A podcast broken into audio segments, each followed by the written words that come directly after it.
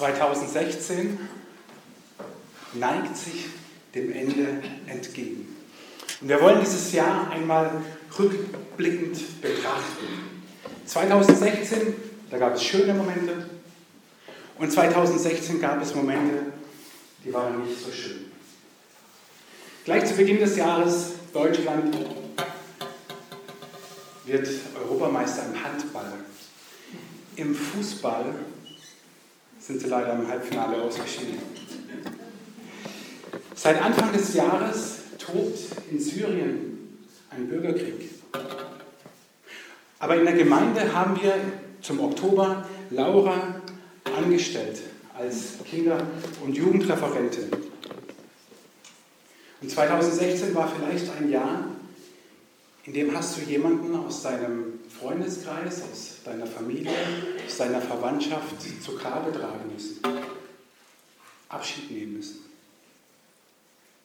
Oder im Beruf ging es alles andere als aufwärts, als nach vorne. Es ist nur Stress. Vielleicht hast du den Job sogar verloren. Auf der anderen Seite ist vielleicht jemand in deinem Verwandtenkreis, in deiner Familie, in deinem Freundeskreis zur Welt gekommen. Ein Kind ist geboren. Etwas Wunderschönes. Und dann, am 19. Dezember, gar nicht lange her, nur ein paar Tage, mitten in Berlin ein fieser, hinterhältiger, terroristischer Anschlag mitten in Deutschland. 2016 war vielleicht das Jahr, wo du sagst, endlich bin ich im Glauben an einer bestimmten Stelle, wo ich schon lange dran nage, endlich weitergekommen. Und vielleicht war 2016 das Jahr, wo du sagst, gut, dass es vorbei ist. Und so gibt es 2016 vielleicht noch viele Dinge, wo du rückblickend sagen kannst, wow, die waren total schön, schöne Zeiten mit der Familie, mit Freunden, feiern ohne Ende. Gut, die bucklige Verwandtschaft kriegt auch mal einen roten Ball. Es gab andere Momente, die waren nicht so gut, Streit und Stress und Unversöhnung, das Dinge, die du eigentlich längst klären wolltest. Auch 2016 sind sie immer noch nicht geklärt, aber trotzdem gab es auch diese Momente, wo du sagst, ich habe Gott erfahren. 2016. Ich habe erfahren, wie er mich durchträgt. Aber es gab auch die Momente, in denen du nicht mehr weiter wusstest. Und es gab Momente, in denen du dich einfach gefreut hast zu leben. Und das ist 2016. Ein Mix. Schöne Dinge und weniger schöne Dinge, die 2016 ausmachen. Und wie schön wäre es, wenn wir versöhnt mit diesem Jahr Abschied nehmen können. Wenn wir versöhnt aus diesem Jahr in das nächste Jahr gehen können. Wenn wir sagen können, okay, 2016, ich habe dich lieb, mit allem, was da drin ist. Manchmal ist es doch eher so, dass wir uns sagen, Mensch, ein gutes Jahr ist dann, wenn da jetzt nur grüne Bälle drin wären. Die roten, die stören irgendwie. Und heute Abend soll nochmal die Möglichkeit sein, dass du sagst, 2016 war ein gutes Jahr und zwar so, wie es ist. Und als ich im, im Vorfeld dieses Gottesdienstes Gott gefragt habe, worüber soll ich kurz, keine Sorge, kurz predigen? Über welches Bibelwort? Da kam ein Vers sofort. Ein kurzer Vers. Und ich dachte, Gott hat Humor, weil heute Abend werdet ihr ja ganz viel feiern und der Alkohol wird fließen und das führt ja bei manchen dann zu Gedächtnislücken. Da reicht ja bei manchen schon ein Glas Sekt, der in den Kopf steigt. Da wird es gar nicht so lachen. Und dieser eine Vers, den seht ihr hier vorne. Jesus ist unser Friede. Aus Epheser 2, Vers 14. Jesus ist unser Friede. Ich möchte, dass du friedevoll und friedfertig aus dem Jahr 2016 in das Jahr 2017 gehst. Deswegen dieser Vers, Jesus ist unser Friede. Was ist Friede? Freude, Eierkuchen? Ist das Friede? Ist Friede die Abwesenheit von Krieg? Waffenstillstand sozusagen? sowohl im großen weltpolitischen als auch zu Hause, dass man sich nicht zu sehr zopft, dass kein Streit da ist, Abwesenheit von Terror und nur Anwesenheit von Schönem, von Gutem, von Sinnvollem. Ist das Friede? Es ist kein Friede, das ist Illusion. Denn darauf gehen wir zu, dass es eines Tages so sein wird in der Ewigkeit, ja. Dann wird es so sein, dass alles Schlechte weg ist. Aber Friede zu definieren als etwas, wo alles Böse nicht anwesend ist, ihr Lieben, das ist Illusion. Damit vertrösten wir uns bestenfalls auf irgendwann einmal. Friede ist viel mehr.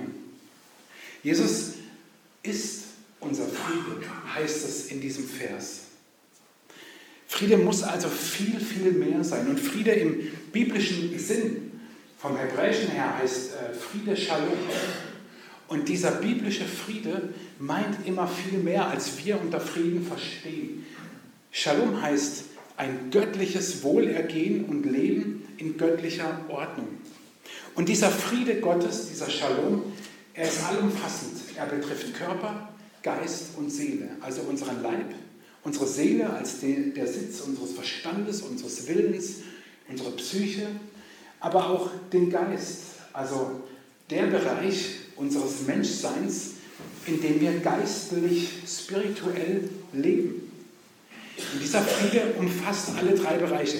Menschliches Wohlergehen sähe so aus, dass wir fit sind im Leib, dass wir keinen an der Klatsche haben und dass wir Superchrist sind. Das wäre nach menschlichem Ermessen Frieden. Weil nach menschlichem Ermessen ist das Beste dort, wo das Beste ist. Wo alles gut ist. Wo nichts mehr geht. Aber ist es wirklich Friede? Schauen wir uns diese roten und grünen Bälle an. Nach menschlichem Ermessen stören diese roten Bälle, um sagen zu können, 2016 war ein super Jahr. 2016 war das beste Jahr meines Lebens. Dafür stören diese roten Bälle nach menschlichem Ermessen. Aber wer sagt das? Das sagt unser Denken. Das sagt das, womit wir vielleicht groß geworden sind und aufgewachsen sind. Gut ist nur dann etwas, wenn es nur grün ist.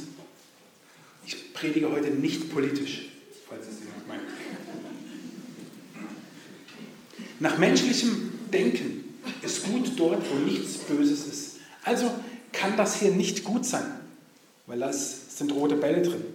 Unsere Gesellschaft macht es uns vor, hast du was, dann bist du was. Hast du nichts, bist du nichts. Hast du rote Bälle, bist du arm dran. Und vor allem bewerten wir immer nach dem Äußeren, nach dem, was wir sehen, was wir greifen, was wir mit unseren Sinnen wahrnehmen können. So bewerten wir und sagen, hey, 2016, wenn du zurückblickst auf dein Jahr, würdest du sagen, es war ein super Jahr? Wie viele grüne, wie viele rote Bälle hast du drin? Keine Sorge, Gott will, dass es dir gut geht. Gott hat kein Interesse daran, dass es dir schlecht geht. Gott hat kein Interesse daran, dir rote Bälle hier reinzuschicken in dein Jahr 2016 oder wenn wir das auf nächstes Jahr nehmen, auf das, in das Jahr 2017. Aber was bringt dir, fit zu sein am Leib und ohne Jesus zu leben? Was bringt dir ein super erfolgreiches Jahr im Beruf meinetwegen, ein zufriedenstellendes Jahr im Beruf, wenn deine Seele strauchelt und taumelt und nirgends frisches Wasser findet, wo sie sich fest verwurzeln kann? Friede im biblischen Sinne, dieser Shalom, diese göttliche Ordnung, dieses göttliche Wohlergehen ist viel mehr. Im Alten Testament ist es in der Tat ganz oft mit Materiellem verbunden. Wenn Gott im Alten Testament segnet, dann segnet er meistens mit tausend Schafen. Die will heute halt keiner mehr. Also sind die Stellen aus dem Neuen Testament raus. Nein, es ist ein bisschen schwieriger, ich weiß schon. Aber im Alten Testament wird Segen ganz materiell verstanden. Auch heute noch. Auch heute noch segnet Gott, indem er uns materiell segnet. Ja, aber nicht nur. Göttlicher Friede und göttlicher Segen ist viel, viel mehr. Und deswegen ist Shalom, der göttliche Friede, immer dort, wo wir als erstes Friede mit Gott haben. Solange wir als Menschen mit Gott auf dem Kriegsfuß stehen, werden wir auch mit Mitmenschen auf dem Kriegsfuß stehen. Ich möchte es dir an Gottes Lieblingsvolk deutlich machen, an dem Volk Israel. Wer die Medien verfolgt in den Tagen, der hat von der äh, UN-Resolution gehört, in der jetzt auch die USA erstmalig ähm, Ja, ich habe gesagt, ich predige heute nicht politisch.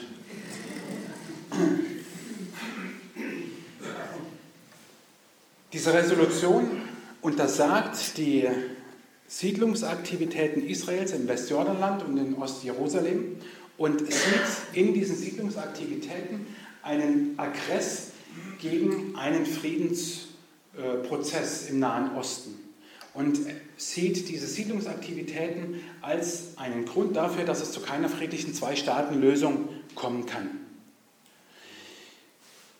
Diese Resolution kann man jetzt so und so finden und ich habe gesagt, ich predige nicht politisch heute. Ich glaube aber, solange wir im Nahostkonflikt Gott aus der Rechnung rauslassen, wird es dort nie Frieden geben. Never. Nur verstehen das viele Politiker nicht. Auch nicht die, nein, ich predige heute nicht politisch. Aber was ich euch damit sagen will, ist, solange wir Gott aus der Gleichung rausnehmen, wird es im Nahen Osten keinen Frieden geben. Wir werden nach menschlichem und politischem Ermessen keinen Frieden in diesem Konflikt schaffen, wenn wir Gott rausnehmen. Solange der Mensch mit Gott keinen Frieden hat, wird Mensch und Mensch keinen Frieden schließen können. Es geht nicht. Echten Frieden, persönlich und weltpolitisch, den werden wir nur dort finden, wo dieser Vers Wahrheit ist. Jesus ist unser Friede. Jesus ist unser Friede. Klingt eigentlich ein bisschen komisch. Dieser Friede wird plötzlich personifiziert. Jesus ist Friede.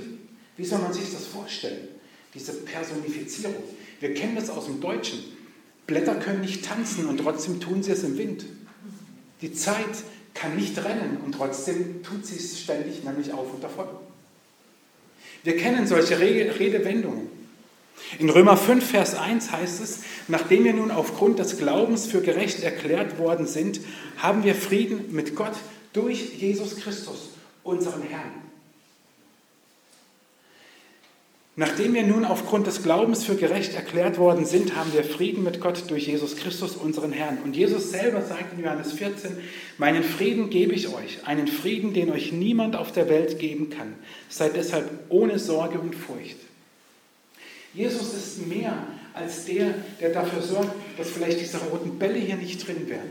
Jesus ist mehr als der Friedensbringer, den wir es oder den viele vielleicht manchmal politisch und weltlich meinen, dass es mir gut geht. Jesus bringt uns viel mehr, wenn wir, deswegen habe ich es vorhin gesagt, uns realisieren, dass wir mitten in der Weihnachtszeit sind. Dann kommt Gott auf diese Welt, dann kommt Gott in unser Leben als der Friedensbringer. Frieden, biblisch, Shalom, göttliche Ordnung. Leben nach göttlichem Recht. Leben nach Gottes perfektem Lebenswillen für dich. Das ist Jesus. Das ist der Friede, den wir suchen, den wir auch am Ende des Jahres 2016 suchen. Und ich lade dich heute Abend ein, aufzugeben. Ich lade dich ein, heute Abend zu kapitulieren. Ich lade dich ein, heute Abend nachzugeben und diesen Frieden anzunehmen. Und aufzugeben zu meinen, dein Ja wäre nur ein gutes, wenn hier lauter grüne Bälle drin wären. Das stimmt nämlich nicht. Das stimmt überhaupt nicht. Es dient uns allen alles zum Besten, heißt es im Römerbrief. Denen, die Gott lieben, dient alles zum Besten. Jetzt hat Paulus wahrscheinlich keine grünen und roten Kugeln gekannt. Hätte er sie gekannt, hätte er wahrscheinlich geschrieben, die grünen Kugeln dienen dir zum Besten und die roten Kugeln dienen dir zum Besten, wenn du Jesus liebst. Und ich lade dich ein, aufzugeben, zu meinen, dein Ja wäre nicht gut gewesen, wenn du hier einige rote Kugeln identifizierst. Ich lade dich ein, stattdessen eher anzuerkennen und anzunehmen, dass Jesus nur dorthin kommt, wo er auch gebraucht wird. Die Gesunden brauchen den Arzt nicht, hat er gesagt, sondern die Kranken. Wer will schon krank sein? Außer in diesen Tagen, wo jeder Magen-Darm mal hatte in den letzten zwei Wochen. Aber Jesus meint viel mehr.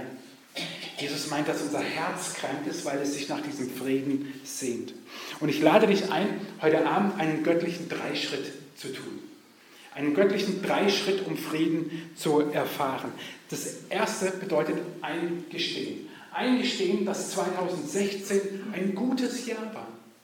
Für dich. Wenn wir in die Medien schauen, ich habe mir die Tage so manche, manche äh, Rückblicke dieses Jahres reingesappt, habe mir nicht alle angeguckt, aber die meisten werfen ein erstaunlich negatives Bild auf dieses Jahr. Natürlich ist es geprägt von ganz vielen Anschlägen, von ganz vielen Katastrophen, von Kriegen. Auch mitten in Europa sind viele Anschläge passiert, die in den Jahren zuvor nicht passiert sind. Rot, ja, definitiv. Was aber in diesen, in diesen Rückblicken nicht vorkommt, ist, dass es einen Gott gibt, der immer noch diese Welt in seinen Händen hält, der dein Leben in den Händen hält und der es gut mit dir meint. Das Zweite ist, dass du dankbar bist. Dankbar bist für alles Grüne, was sich in deinem Jahr 2016 angesammelt hat. Und falls dir jetzt nichts einfallen sollte, dann sei einfach dankbar, dass du hier sitzen kannst. Dass du sitzen kannst, dass du hierher gekommen bist, das heißt ja nicht, du lebst. Dann sei dankbar dafür, dass sich niemand komisch anguckt, weil du nackt bist. Sondern sei dankbar dafür, dass du was zum Anziehen hast. Sei dankbar dafür, dass du die Kraft hattest, hierher zu kommen, weil du heute sehr wahrscheinlich schon etwas gegessen und getrunken hast. Und damit hast du etwas getan, was viele Millionen Menschen auf dieser Erde heute noch nicht getan haben. Dann sei dankbar dafür, dass wenn du nach dem Gottesdienst, egal ob du nach Hause gehst oder ob du gleich zu Freunden gehst oder ob du drüben im Gemeindehaus feierst, ein Dach über dem Kopf hast. Auch dafür oder auch damit hast du vielen, vielen, vielen Menschen auf diesem Planeten etwas voraus. Und wenn dir das immer noch nicht reicht, dann sei dankbar, dass es einen Gott gibt, der dich liebt. Und dass es nicht du bist, der Gott ist. Sondern dass es einen Schöpfer dieses Universums gibt, der 2016 an 300, Achtung, wir hatten Schalter, 66 Jahren, ich wollte nur gucken, ob er noch was sagt, gesagt hat, ich liebe dich und ich lasse dich nicht los, egal ob heute wieder so ein roter Balltag ist, ist mir egal, ich lasse dich nicht los. Ich liebe dich bis ins 2017 hinein. Und der dritte Schritt ist, dass du das annimmst, was Gott über deinem Leben ausspricht. Und zwar alle seine Verheißungen und Zusagen. Nochmal Jesus, der gesagt hat, meinen Frieden gebe ich euch. Einen Frieden, den euch niemand auf der Welt geben kann. Seid deshalb ohne Sorge und Furcht. Nimm das an. Nimm das an für 2017, für diese Schwelle, an der wir stehen. Jesus gibt dir diesen Frieden. Jesus ist dieser Friede für dich. Du brauchst keine Furcht und keine Angst haben, egal was kommt. Jesus ist dieser Friede. Und dein Herz findet erst dann Ruhe, wenn es Jesus findet. Gott will dein göttliches Wohlergehen, nicht dein menschliches Wohlergehen.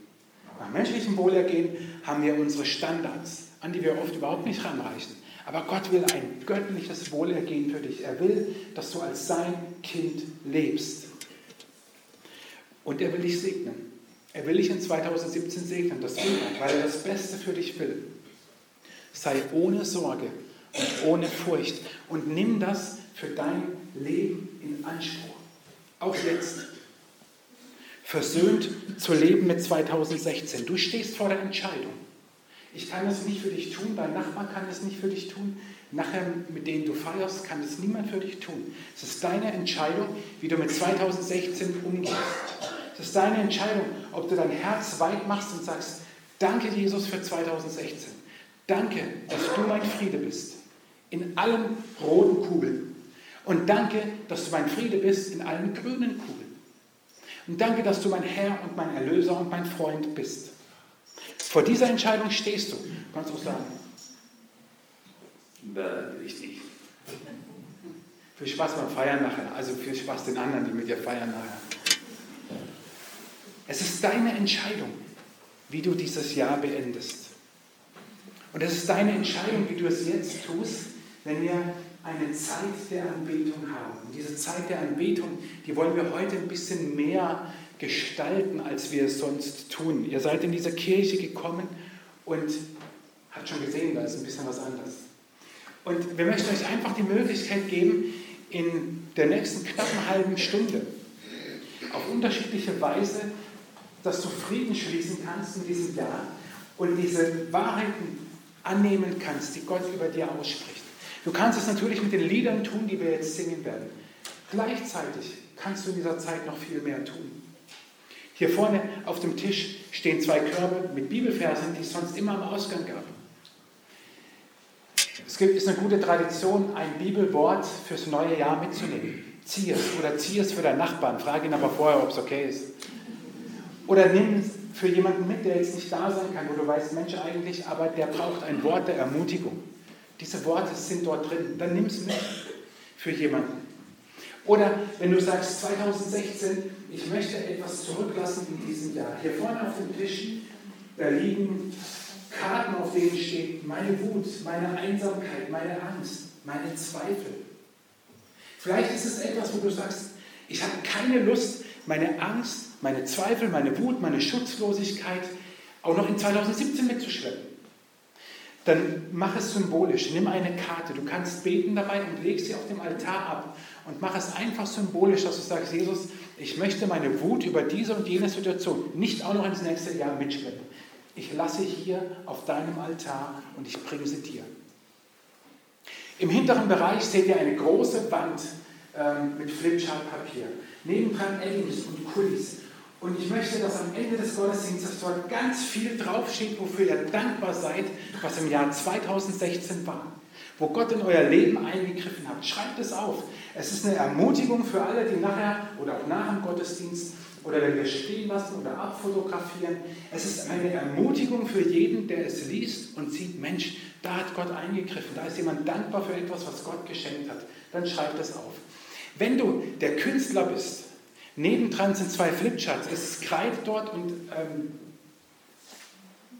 Acrylfarben. Ich habe Kunst mit einer 4 abgewählt, ihr wisst es inzwischen. Wenn du aber sagst, ich möchte in dieser Zeit etwas malen, was Gott mir aufs Herz legt, herzliche Einladung, das zu tun. Gott hat uns so viele Gaben gegeben, dann lass etwas entstehen, womit du Gott die Ehre geben willst oder auch ein Zeugnis geben willst. Und ihr seht hinten einen Abendmahlstisch. Das Abendmahl werden wir nicht austeilen wie gewohnt, sondern du kannst hingehen und dir das Abendmahl nehmen, so wie es für dich passt, wenn du denkst, ja, das möchte ich jetzt tun. Ihr könnt es zu zweit, zu dritt tun, zu vier, zu fünf, einander das Abendmahl geben, Brot und Saft, so wie es für dich passt. Du kannst auch die ganze Zeit einfach sitzen bleiben, die Musik auf dich wirken lassen und nur du und Gott. So wie es für dich passt. Es ist deine Entscheidung. Es ist deine Entscheidung, loszulassen 2016 und anzunehmen, was Gott über dir ausspricht. Nutzt diese Zeit so, wie es für dich passt. Ich lade euch ein, wem es möglich ist, aufzustehen. Ich möchte mit uns beten und danach steigen wir direkt ein. Jesus, du bist unser Friede und dafür sind wir dir unendlich dankbar. Wir gehen aus diesem Jahr 2016, das voll ist mit grünen Wellen und mit roten Wellen, nicht irgendwie, sondern wir gehen als deine Kinder, wir stehen an dieser Schwelle als Menschen, die wissen, es gibt einen Retter, es gibt einen Erlöser, es gibt einen Gott, der als Mensch in diese Welt kam und der nicht aufhört, mich zu lieben und zu segnen.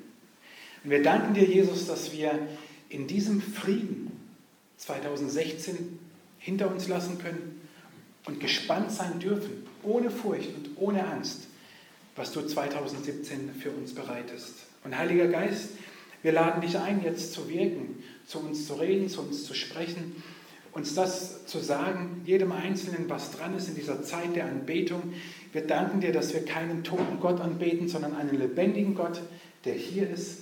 Und wir danken dir, dass du für jeden von uns etwas hast, dass wir dir begegnen können. Das ist unser Wunsch.